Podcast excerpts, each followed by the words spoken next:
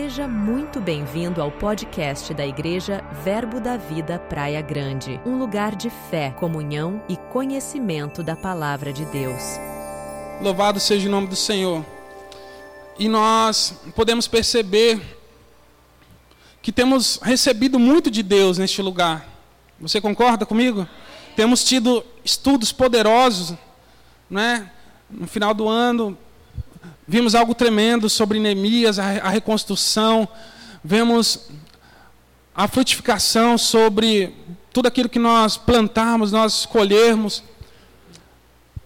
E tudo que você recebeu do Senhor nesse ano de 2000, nesse ano que passou, eu tenho certeza que muitas coisas, muitas das vezes quando nós recebemos uma palavra muito poderosa do Senhor, nós ficamos animados por dentro, não é assim? Quando você está na presença do Senhor e Deus fala com você que Ele tem algo glorioso, ou você estava esperando uma resposta de Deus, você estava esperando alguma direção de Deus para você, e Deus vem e fala com você em um culto específico, você fica animado por dentro, sabe? As suas baterias ficam recarregadas, e você, sabe, você deseja estar, tá estar envolvido, sabe?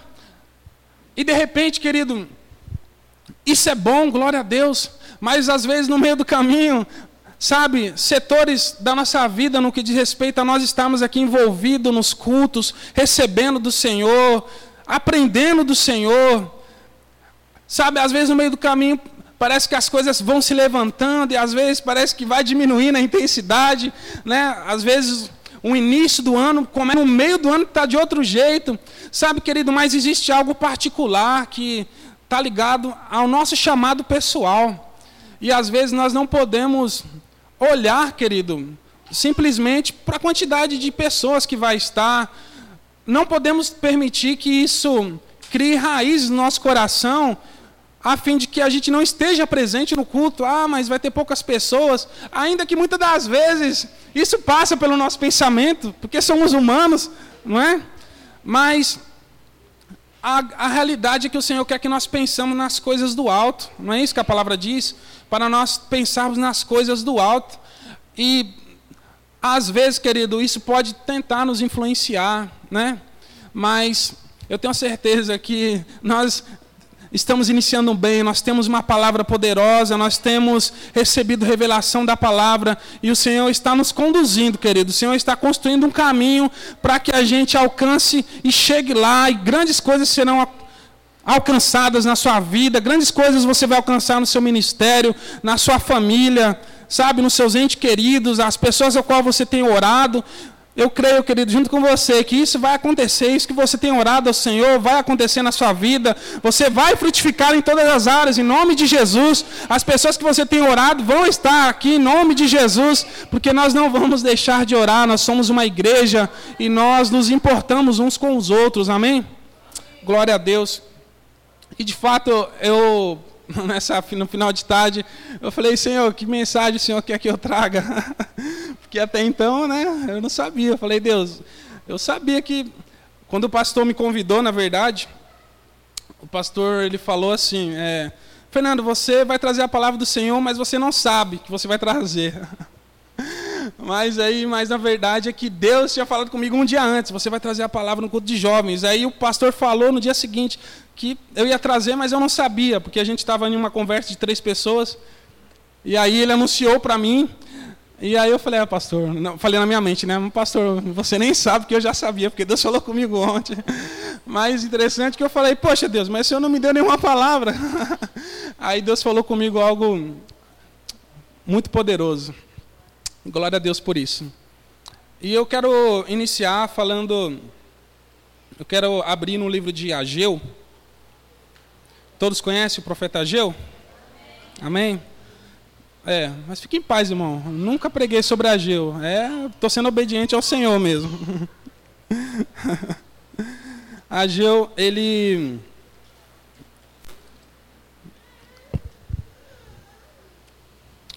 Antes né, do, do profeta Ageu, é, o contexto da história, nós sabemos, quando nós lembramos lá né, da, do tempo de Neemias, que Deus havia chamado o povo Deus havia levantado Neemias né, para reconstruir o templo. Depois daquele período que nós aprendemos, uns meses atrás, sobre a história de Neemias. Vou arrumar um peso aqui.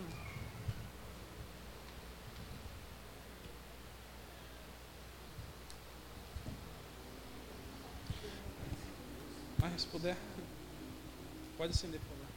Então, depois daquele período né, que Neemias estava ali reconstruindo o templo, né, houve, houve situações ali onde o templo ficou paralisado, né? A obra não, não andou para frente.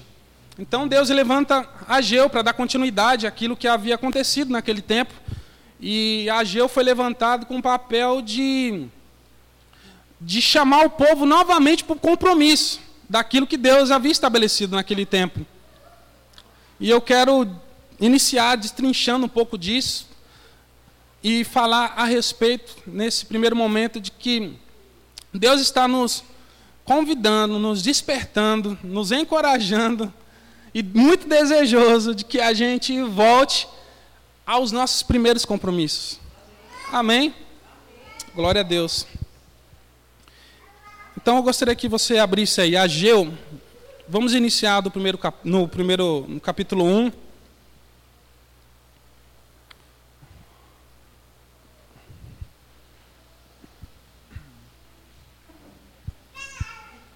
Pode colocar na tela, Mateus? O capítulo 1, verso 1.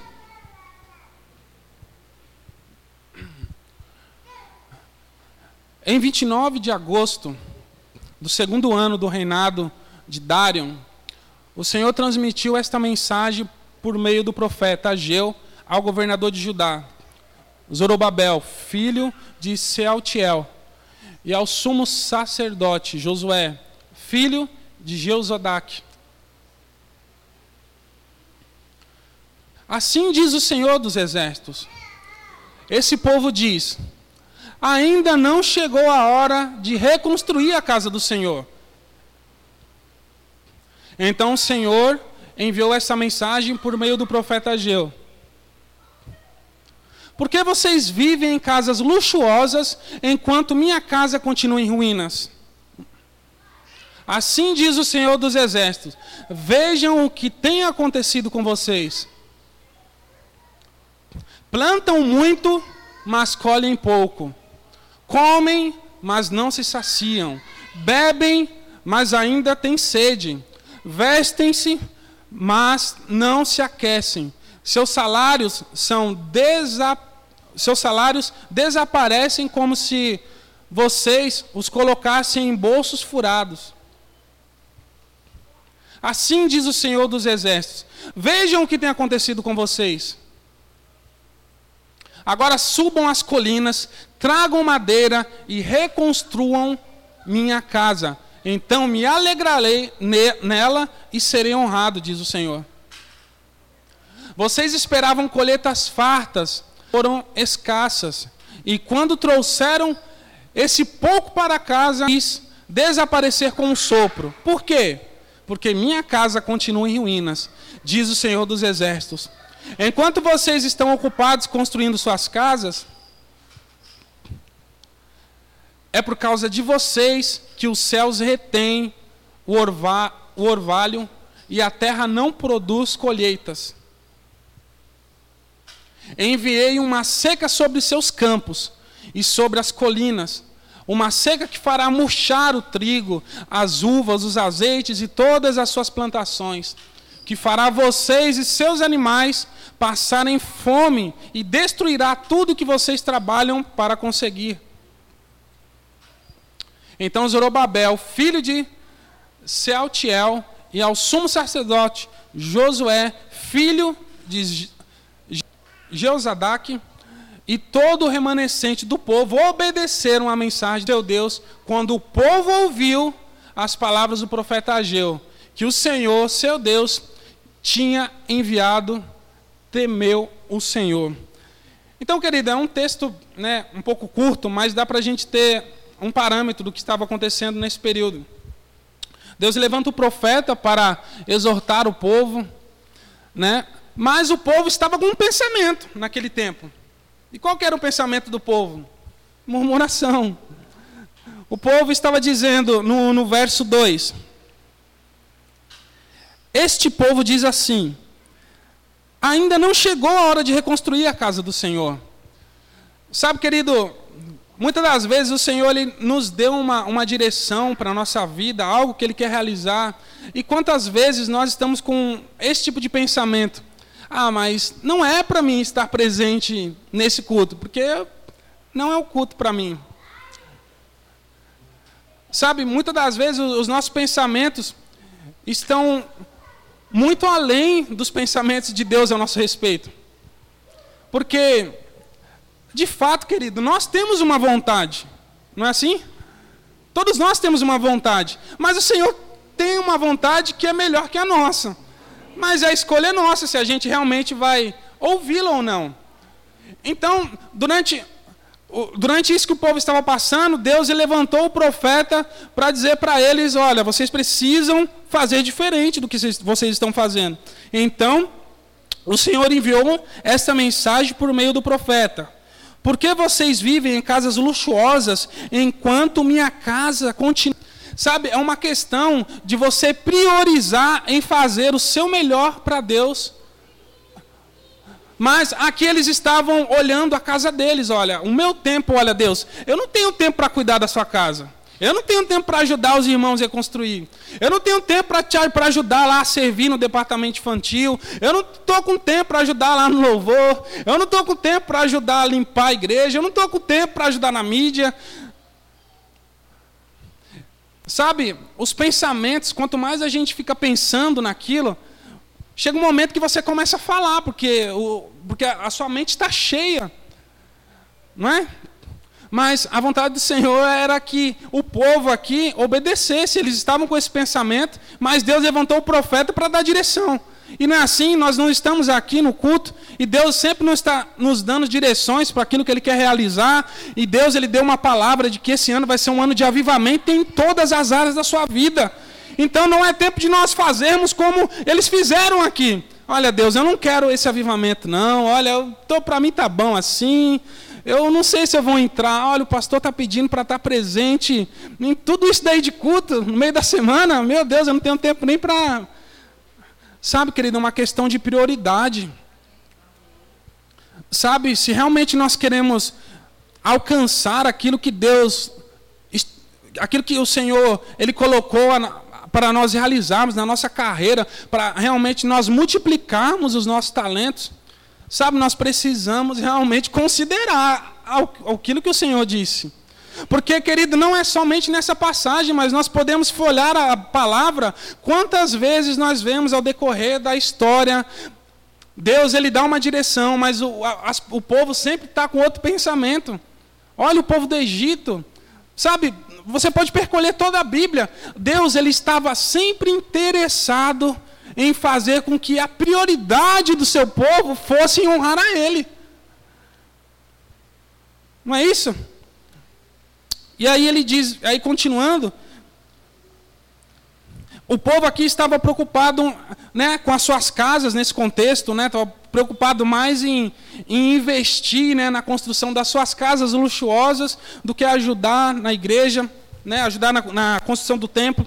E aí assim diz o Senhor dos Exércitos, no verso 5. Vejam o que tem acontecido com vocês. Sabe, o resultado do que, do que estava acontecendo na, na vida deles é que tudo que eles estavam fazendo não estava sendo frutífero. Sabe? Na, é, é, um pensamento qual, olha, eu estou trabalhando, eu vou gastar, eu vou investir meu tempo para mim produzir para mim mesmo, na força do meu braço, mas o dinheiro, aquilo que eles conquistavam através da sua própria força, a Bíblia está dizendo que era como colocar dinheiro em um bolso furado, porque não estava com a bênção de Deus.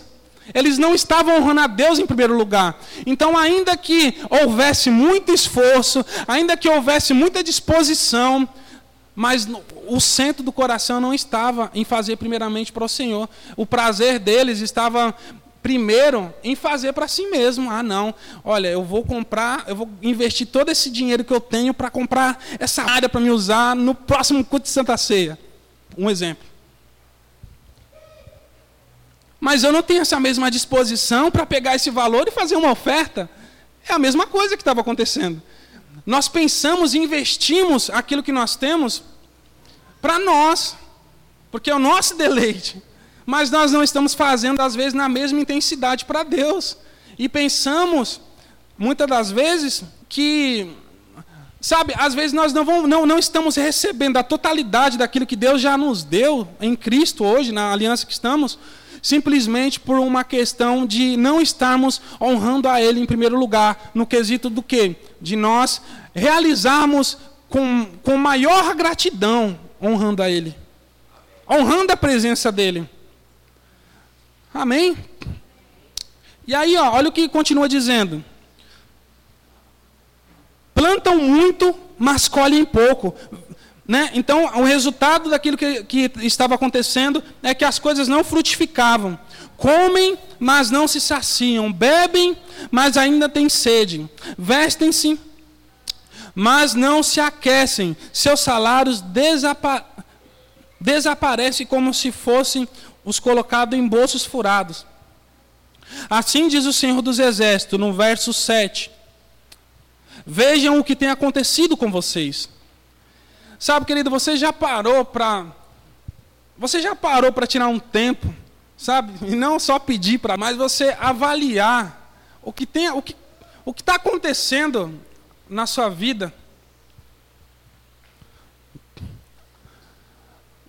Será que as coisas que estão acontecendo está no nível do que Deus disse que aconteceria? Eu olho para a minha própria vida, sabe? Antes de Deus falar com você, Deus falou comigo, fique em paz com isso. Deus falou comigo primeiro. Mas você já olhou para a sua vida e falou: Poxa, Deus disse assim. E como está acontecendo? Será que está fluindo na, na, na, na perspectiva e na velocidade? No verso 8: Agora as colinas, né? Quando Deus diz para eles, para eles deixarem aquele, aquele estágio de, de, de, de não querer fazer nada, Deus está falando para eles se colocarem em movimento. E aí Deus diz agora, no verso 8: Agora subam as colinas, tragam madeira e reconstruam minha casa. Então, o interesse de Deus, Deus estava interessado que eles cuidassem da obra do Senhor, na reconstrução do templo. Então, para Deus, o mais importante, querido, não era aquilo que eles estavam fazendo na força do seu braço não eram na comida, não era na casa, não era naquilo que eles possuíam, mas era no interesse de ver eles trabalhando, fazendo aquilo que o Senhor. Por quê? Porque Deus ele queria trazer bênção para o seu povo. Mas as bênçãos não estavam chegando aqui. Você viu o que estava escrito? Os céus se fecharam para eles. Por que, que às vezes parece que o céu está fechado, não acontece nada? É o momento de nós olharmos, querido. Será que nós pegamos o nosso ministério, sabe, o nosso ministério de serviço ao Senhor e nós paramos de multiplicar os talentos? Sabe, se realmente nós vamos viver, querido, o avivamento que Deus diz que tem para nós. Ele está dizendo aqui, olha, eu vou, vocês vão me honrar quando vocês fizerem isso. Avivamento vai vir quando nós fizermos algo. Você está entendendo? É uma preparação, querido. Deus tem algo grande, Deus tem algo novo, mas Ele está nos preparando para isso, para que nós estejamos, para que. É, é uma questão onde, aqui, de uma forma figurativa, o templo, aqui a reconstrução do templo, hoje, na, na aliança que nós estamos, né, não, não, não é igual, nós estamos em uma aliança com a Bíblia diz que nós somos o templo do Espírito. Você é a casa de Deus. Então Deus ele quer que nós conservemos o templo do Espírito. Deus ele quer que nós blindemos. Deus ele não quer que nós deixemos ruínas o templo. Ele não quer que desmorone as estruturas do templo. Você compreende isso? Então ele está falando que vai se agradar, nós vamos honrar o Senhor quando nós olharmos para a nossa vida e entendemos o que Paulo fala, se não me engano, em em Tessalônica, quando ele diz: olha, assim nós vamos conservar o nosso espírito, alma e corpo. Vamos conservar espírito, alma e corpo. Ele está falando sabe, de, de nós olharmos para a nossa vida como um ser trino, para nós olharmos, mas primeiramente vem a vontade de Deus, que está no Espírito. Ele não fala a carne, é, quer dizer, ele não fala a alma, o corpo e o Espírito, mas Paulo diz: o Espírito, ele vem trazendo em um nível para que a gente compreenda a, a visão que Deus deu para ele. Deus deu uma visão para Paulo quando ele escreveu isso. Né? Se eu não me engano, 5,23, não sei se é Tessalônica ou Colossenses. Mas glória a Deus, ele, ele dá em níveis para que quando a gente leia, a gente compreenda que existe uma, existe uma responsabilidade.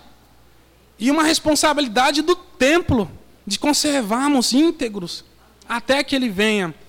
Então, essa, essa, o, o que Deus colocou no meu coração também acerca de, pensando a respeito disso, é dessa questão de você preservar, de você blindar o templo. Amém? E aí nós vemos adiante, no verso, no final do verso 7, do verso 8, quando Deus diz para eles: tragam madeiras, reconstruam minha casa. Deus estava interessado em que o povo fizesse algo para a sua obra, porque nesse tempo, nesse período, as, o, o povo de Deus, eles, eles, sem o templo, eles não conseguiam prestar sacrifício. E se o povo cometesse um erro, como que eles iam dar um sacrifício para pedir perdão sobre aquele.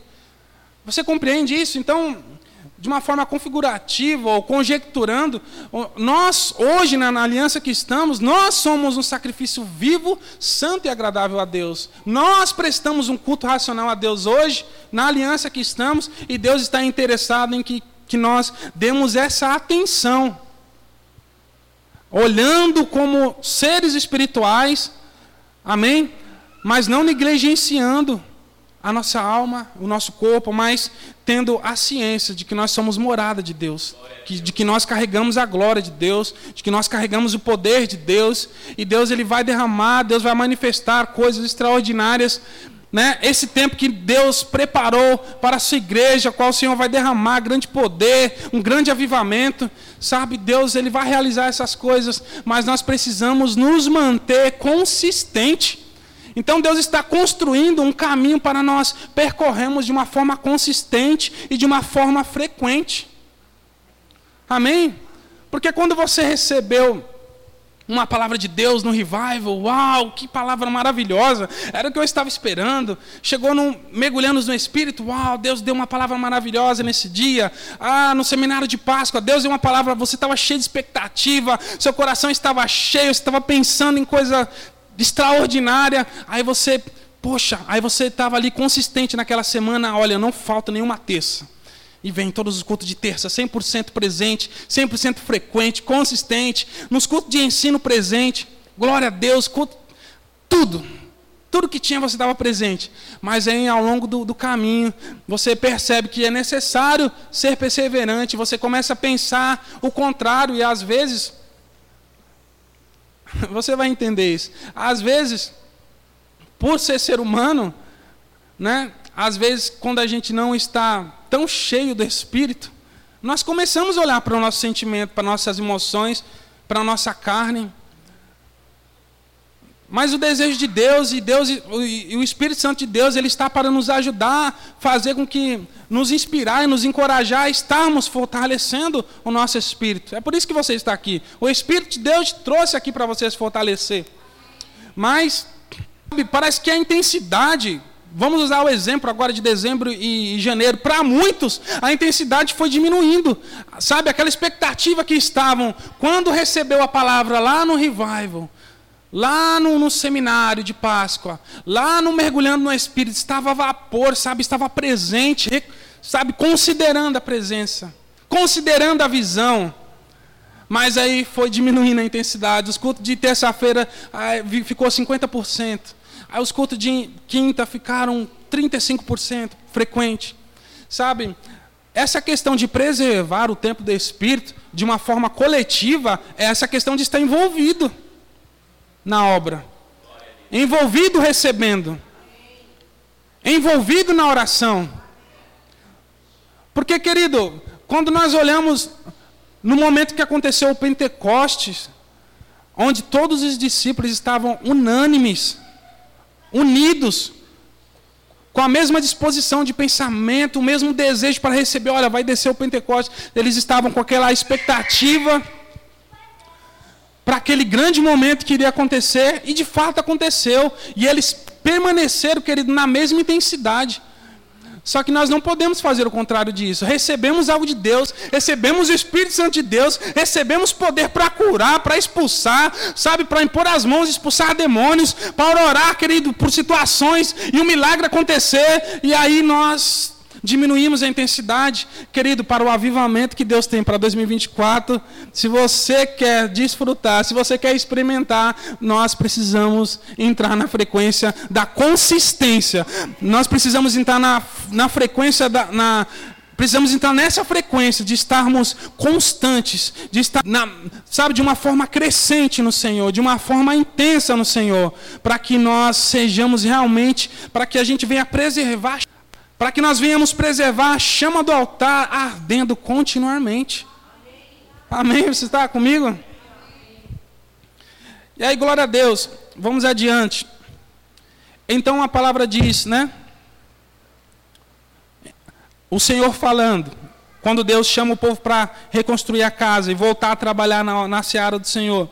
Então me alegrarei nele e, e serei honrado, diz o Senhor. Vocês esperavam colheitas fartas, mas elas foram escassas. Sabe, eles estavam com a expectativa de que o trabalho que eles estavam fazendo, eles estavam ali produzindo, plantando, com a expectativa de receber a sua colheita, mas não que eles imaginavam. E é assim que acontece, querido, quando nós não estamos honrando o Senhor. Sabe, não adianta nós queremos barganhar com Deus, Sabe? Eu só vou fazer para Deus se Deus fizer isso primeiro para mim. Eu só vou estar presente se acontecer isso na minha vida. Só vou estar presente em todos os cultos de terça-feira de 2024 se acontecer isso. Sabe, querido, não é esse pensamento, não é essa instrução do Senhor. Deus estava interessado, querido, na, na, no proceder do povo. Deus, ele é o cuidado do Senhor conosco. É o cuidado de Deus conosco e hoje Ele habita dentro de nós. Antes o povo precisava, sabe, de um profeta, de um rei, sabe, para trazer uma palavra. E nós estamos em, em uma aliança. Hoje, em Cristo, querido, nós temos a honra. Temos a honra de que Deus habita em nós. E ainda que nós falhemos, querido, no nosso, no nosso dia a dia, porque somos humanos, né? Estamos sujeitos a errar, mas a bondade do Senhor sempre nos cerca, a bondade do Senhor sempre está presente. A misericórdia do Senhor é a causa de não sermos consumidos.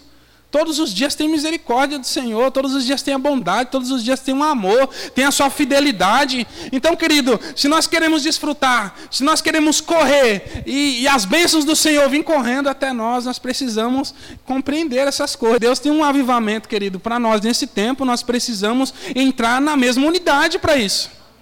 Precisamos pensar, sabe que o poder coletivo que Deus vai manifestar em meio aos louvores, em meio à igreja, nós precisamos entender que nós somos participantes e nós somos um, um e nós somos fugiu a palavra um gra, cada um de nós somos como se fosse um graveto que precisa chegar aqui aceso para quando sabe o poder vir o negócio explodir e Deus manifestar. É uma questão de expectativa. Lembra lá os discípulos esperando o Pentecoste, todos chegavam naquela intensidade, naquela frequência, na, se mantendo consistente, desejosos de, de ver o milagre, de ver o poder de Deus se manifestando. Sabe, querido, mas se nós, como Paulo diz, esperarmos por Cristo somente nessa vida, ele diz que seremos os mais miseráveis dentre os homens. Isso é um homem cheio do Espírito Santo, falando, o qual nós olhamos a, a sua vida, a sua entrega pelo Evangelho, a sua entrega em serviço ao reino, e ele dizer que fazer a vontade de Deus é tão glorioso para a vida dele, que ele considera as outras coisas. Uma versão diz que ele considera como esterco. Olha, olha tantas palavras que existem, mas Paulo fez exatamente o contrário do que o povo estava dizendo aqui. O que, que o povo disse? No verso 2. Deus falando o que o povo falava. Este povo diz: ainda não chegou a hora de reconstruir a casa do Senhor. Ou seja, ainda não chegou a hora de eu servir ao Senhor. Enquanto o povo nesse tempo estava dizendo: Olha, não chegou a hora, eu tenho muita coisa para fazer. Paulo está dizendo na nova aliança: Olha, eu considero tudo isso que vocês estão fazendo. Olha, povo que está em Ageu, tudo isso que vocês estavam fazendo, eu considero como esterco comparado a fazer a suprema obra do Senhor. É uma mudança radical. É uma mudança, é uma mentalidade de alguém que sempre está avivado, querido. Que não está avivada, uma pessoa que não está com a chama do amor de Cristo ardendo continuamente em seu coração, ele não diria essas palavras. Você conseguiria dizer isso? Sabe? Você conseguiria olhar para a sua vida nesse momento. Você conseguiria olhar para a sua vida nesse momento e fazer a mesma consideração que Paulo fez por causa do amor de Deus. Você realmente, eu acho que você, você realmente compreendeu, querido, a visão que o pastor trouxe para esse tempo de avivamento que nós vamos ter neste ano. Será que realmente não precisamos rever esse conceito de que Paulo, cheio do Espírito, trouxe algo tremendo? Aleluia.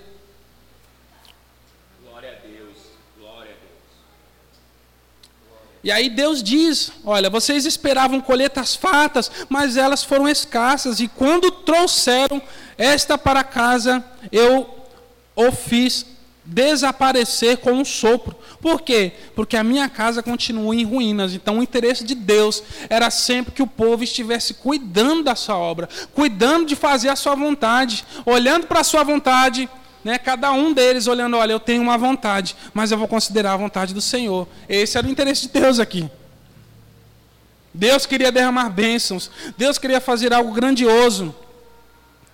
Por causa, no verso 10, e por causa de vocês, é por causa de vocês, que os céus retêm o orvalho e a terra não produz colheitas. As coisas não estão acontecendo, querido, não é por causa da igreja Sabe, as coisas não estão acontecendo às vezes na nossa vida. Não é, querido, porque não é porque o que está acontecendo aqui, não, querido, é individual, sabe? É a nossa disposição do coração. Deus, ele não é um Deus injusto, querido. Deus, quando ele traz uma palavra, a palavra é para toda a sua igreja. Mas, como corpo, né, nós somos seres individuais como igreja. E às vezes nós parece que isso passa batido. Sabe, querido, tem uma responsabilidade na sua vida, uma responsabilidade de você de você multiplicar aquilo que Deus está dizendo para você multiplicar. De você fluir nisso, sabe? Deus, ele derramou o dom do espírito em você. Ele te deu uma palavra. Você não está aqui de mãos vazias. Você não está aqui sem nada, querido. Deus ele ele depositou, ele confia em você para realizar algo grande. Vidas depende, querido, sabe, do nosso ministério, do nosso serviço. E aqui Deus estava esperando que o povo fizesse a sua vontade. Deus levantou o profeta para isso, para exortar, para orientar o povo. E Deus continua fazendo da mesma forma, levantando homens e mulheres aqui para nos trazer direções, para fazer com que a gente não olhe somente para nós, mas que a gente realmente Passe a considerar o coletivo, passe a considerar os departamentos, passe a olhar, querido, não com os nossos olhos, porque nós não podemos, sabe, querer fazer tudo do nosso jeito, não é assim. Se eu fosse vir aqui, querido, nessa noite para falar coisa de mim mesmo, eu não faria isso. Mas eu estou aqui falando que Deus, o que Deus está, sabe, direcionando. Então vamos lá, olha, no verso 12. Sabe, depois de Deus exortar o povo, aí se levanta alguém, glória a Deus, para fazer a vontade de Deus. No verso 12, a obediência ao chamado de Deus. Ó, então Zorobabel, filho de Sealtiel e o sumo sacerdote Josué, filho de Jeozadak, e todo o remanescente do povo obedeceram à mensagem do Senhor, seu Deus. Quando o povo ouviu as palavras do profeta Ageu, sabe, querido, é quando Deus usa alguém aqui para trazer uma mensagem você considera essa mensagem. Não é não é pela aparência da pessoa, não é pela, por essa pessoa falar bem ou não falar tão bem, mas é por causa do poder que existe na palavra de Deus, mas é por causa da unção coletiva que está fluindo. Sabe, querido, quando o povo considerou aquilo, quando o povo olhou, e olha aí o que diz. E todo remanescente do seu povo obedeceram a mensagem do Senhor seu Deus. Quando o povo ouviu as palavras do profeta Ageu, que o Senhor seu Deus tinha enviado, temeu o Senhor então Ageu, o mensageiro do Senhor, transmitiu ao povo esta mensagem do Senhor. Qual era a mensagem? Agora, querido, quando o povo passa a ouvir e considerar, Deus vem, querido, e diz algo que alegra muito o nosso coração quando a gente ouve isso de Deus. Ele diz assim: Estou com vocês, diz o Senhor. Sabe, querido, quando você a vida de crente é uma, é uma coisa extraordinária, porque ainda que tudo possa parecer, sabe, difícil ao seu redor, porque de fato, querido, quando Deus traz uma palavra profética, a nossa vida naquele atual momento sempre está totalmente contrário do que Deus está falando. Você concorda comigo? Deus ele traz uma palavra profética, a nossa vida está ao contrário daquilo, para que quando aquilo se realize, nós nos lembremos que foi o poder de Deus. Então, querido, quando nós realizamos, quando nós consideramos Deus, Ele diz: Olha, eu estou com você, Cosme. Eu estou com você, Stephanie. Estou com você, Bruno. Estou com você, Samara. Estou com você, Sumayara, Luiz. Sabe, é assim, querido. Deus, Ele quer realizar. Deus, Ele quer, Ele está nos dando direções. Sabe, e o início desse ano, a mensagem que nós temos é de fervor de espírito, é de ousadia no espírito, é de avivamento. Deus quer uma igreja avivada e Deus está nos trazendo, querido, para nós olharmos e nós olharmos se há algumas ruínas, algumas coisas que estão desconstruídas no templo, que somos nós, para nós tomarmos notas disso e falei considerarmos a presença. Olha, isso daqui eu não estava colocando Deus como prioridade, mas a partir de agora eu vou colocar, porque aconteceu lá no livro de Ageu, o povo não estava fazendo o que Deus queria. Mas depois de um tempo, Deus continuou usando profeta e pessoas reconheceram e quando elas ouviram a instrução do Senhor, Deus diz: "Agora sim, eu estou com você. As coisas vão acontecer." As coisas vão acontecer porque nós entramos na frequência. Porque nós entendemos, nós entendemos que é importante. Entendemos que somos templo, entendemos que carregamos a presença. Não existe nada nesse mundo tão grande quanto um homem e uma mulher carregando. Nada pode ser mais glorioso que isso. Nada pode ser mais tremendo do que isso. Um homem cheio do Espírito de Deus. Amém. Agora eu vou começar a pregar. Agora eu vou para a segunda parte. E a Sumaera já deu uma pincelada. Quando ela começou, quando ela pegou o microfone, né, eu falei: caramba, a Sumaera já está pregando tudo que Deus falou para mim. Né? Mas aí eu falei: glória a Deus. É confirmação do Senhor. Querido, tudo isso que eu disse para você, certamente é instrução do Senhor. E tudo isso foi simplesmente para chegar no livro de 1 Coríntios, capítulo 14. Tem alguns versículos aqui que eu quero ler, no que diz respeito a preservar o templo. Sabe, essa mensagem era, é, é uma mensagem, vamos dizer assim, o tema dessa mensagem é voltando ou retornando ao compromisso com a obra Amém? De forma coletiva, como igreja, estando presente, mas também de forma individual, preservando o templo do Espírito. Amém? E agora, um princípio fundamental para isso. Porque nós estamos numa nova aliança, Mas o povo naquele tempo não estava, mas hoje nós estamos e temos o Espírito Santo em nós. E eu quero citar para você o livro de 1 Coríntios 14. Sabe, algo fundamental que todos nós precisamos é a oração em línguas. Sabe, querido, se tem algo que vai, se tem algo que vai nos ajudar a sermos consistente em nos mantermos cheios, consistente em fazer com que não haja ruínas no templo, consistente e preservando, blindando nós como templos do Espírito, sendo fortalecidos por causa do poder de Deus. Isso vem com a edificação do plano de Deus em nós. Porque quando você ora em português, nós oramos em português, nós estamos orando a nossa vontade, e nossa vontade é limitada. Amém? Nós não temos, nós somos limitados, mas quando nós oramos em línguas, nós não estamos orando, nós não estamos limitando o poder de Deus. Quando nós estamos orando no Espírito, a palavra diz que nós estamos edificando a si mesmo.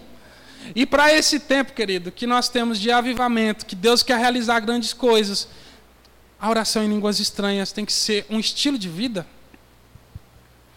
Sabe? Porque nos momentos, querido, que, que você precisa, que você não tem uma direção, que você não tem uma resposta, a oração em línguas, querido, que vai te conectar de uma forma diferente. Porque você não vai estar orando a sua vontade.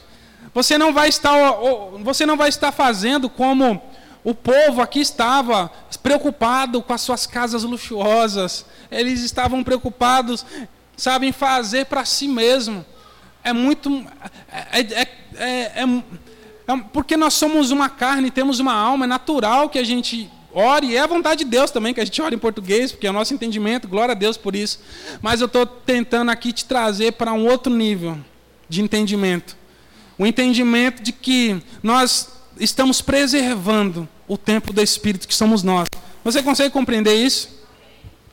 Então, Paulo falando aqui em 1 Coríntios 14, ele diz que o amor seja seu maior objetivo, contudo desejem também os dons espirituais, especificamente a capacidade de profetizar, pois quem fala em línguas, em línguas fala apenas com Deus, pois ninguém mais o entende, e em espírito para verdades ocultas mas aquele que profetiza fortalece, anima e conforta os outros. Então, sabe, aquele momento a qual Ageu estava ali para o povo, então eles não, eles não tinham ali essa conexão que nós temos para orar em outra língua. Havia profecia naquele período, mas era limitado. A aliança que eles estavam estava limitando a conexão deles com Deus. Eles não eram filho de Deus. Jesus não havia vindo. Jesus não havia reconciliado. Mas aqui, no tempo que nós estamos, além das profecias que nós recebemos aqui na igreja, e vamos receber muitas ainda da parte do Senhor, glória a Deus por isso. Hoje nós temos a oração em línguas estranhas, e isso é maravilhoso. Mas aquele que profetiza fortalece, anima e conforta os outros. Verso 4: Quem fala em línguas fortalece a si mesmo, mas quem profetiza fortalece toda a igreja. Eu quero pular para o verso 14. É, 1 Coríntios 14, 14. Pois, se oro em línguas, meu espírito ora, mas eu não entendo o que estou dizendo. Então, o que devo fazer? Orarei no espírito e também orarei em, em palavras que entendo. Cantarei no espírito e também cantarei em palavras que, que entendo. E aí eu quero finalizar no versículo 18. Que aqui, querido.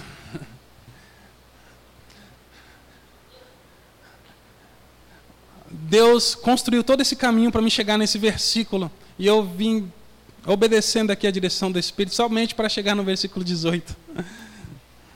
Que diz: Paulo, ele fala algo incrível aqui no verso 18, ele diz: Dou graças a Deus, porque falo em línguas mais que qualquer um de vocês. Você concorda que Paulo era um homem cheio da palavra? Você concorda que Paulo era um homem cheio da ousadia? Você concorda que Paulo era um homem fervoroso de espírito? Você concorda que Paulo tinha discernimento das coisas do céu? Você concorda que Paulo, ele cumpriu a sua carreira conforme Deus havia estabelecido para ele? Por quê? Porque ele orava em línguas mais que todos. Porque quando você está orando em línguas, você não está orando a sua vontade, eu não estou orando a minha vontade, eu não estou limitando o poder de Deus em realizar algo. Você realmente quer viver e experimentar o avivamento que foi estabelecido para o tempo que nós estamos? A oração em línguas tem que estar presente todos os dias na nossa vida. Porque aquilo que a nossa carne não gosta de fazer é orar em línguas. Nossa carne não gosta de fazer é orar em línguas, porque a gente não entende. Mas é por isso que Paulo está dizendo: ora, você ora em línguas, mas você também ora em português, ore no, no seu idioma. A maioria das vezes, né, quando eu não tenho vontade de orar em línguas, eu canto em línguas. Por quê? Porque eu não começo cantando em línguas, eu começo cantando em português. Porque quando você começa a louvar ao Senhor, querido, você começa a manifestar coisas, você começa a adorar a Deus, sabe? Você não está com vontade de orar em línguas, mas você começa cantando em louvores, sabe? Pega aquele louvor que você gosta você começa a louvar a Deus, e aí você começa a cantar na mesma sintonia do louvor. Você coloca palavras em línguas, só muda. Você que está entendendo? Você pega um louvor que você gosta, você está cantando em português, você começa a cantar em línguas. Canta um pouco em português, começa a cantar em línguas. A maioria das vezes eu faço isso para mim mesmo, porque quando eu não tenho vontade, aí eu já, eu, eu gosto de cantar. Para mim funciona bem isso. Glória a Deus pela minha vida. Glória a Deus porque se eu estiver cantando, tiver que parar de cantar para falar em línguas, parece que dá um corte na, né? Como eu sou músico, eu não sei. Mas Paulo considerava não somente orar, mas também cantar, porque eu acredito que existe essa questão de que a música ela traz uma questão de mexer com a nossa alma, fazer com que a gente pense ou coloque mais concentração nos nossos pensamentos. Quando você está somente falando, né, no, racionalmente falando, é diferente quando você está cantando. Quando você, quando você está cantando, você coloca toda a sua atenção naquilo que você está falando. Então, por esse motivo, né, isso não está na Bíblia, mas eu, Fernando, eu acredito muito nisso, porque cientificamente é real. Mas tudo isso, querido, é para que a gente realmente ore em outras línguas, para que a gente entre nesse fluir, volte aos compromissos e realmente faça a vontade do Senhor para nossas vidas. Glória a Deus. Você foi abençoado? Glória a Deus. Então eu quero encerrar por aqui. Amém.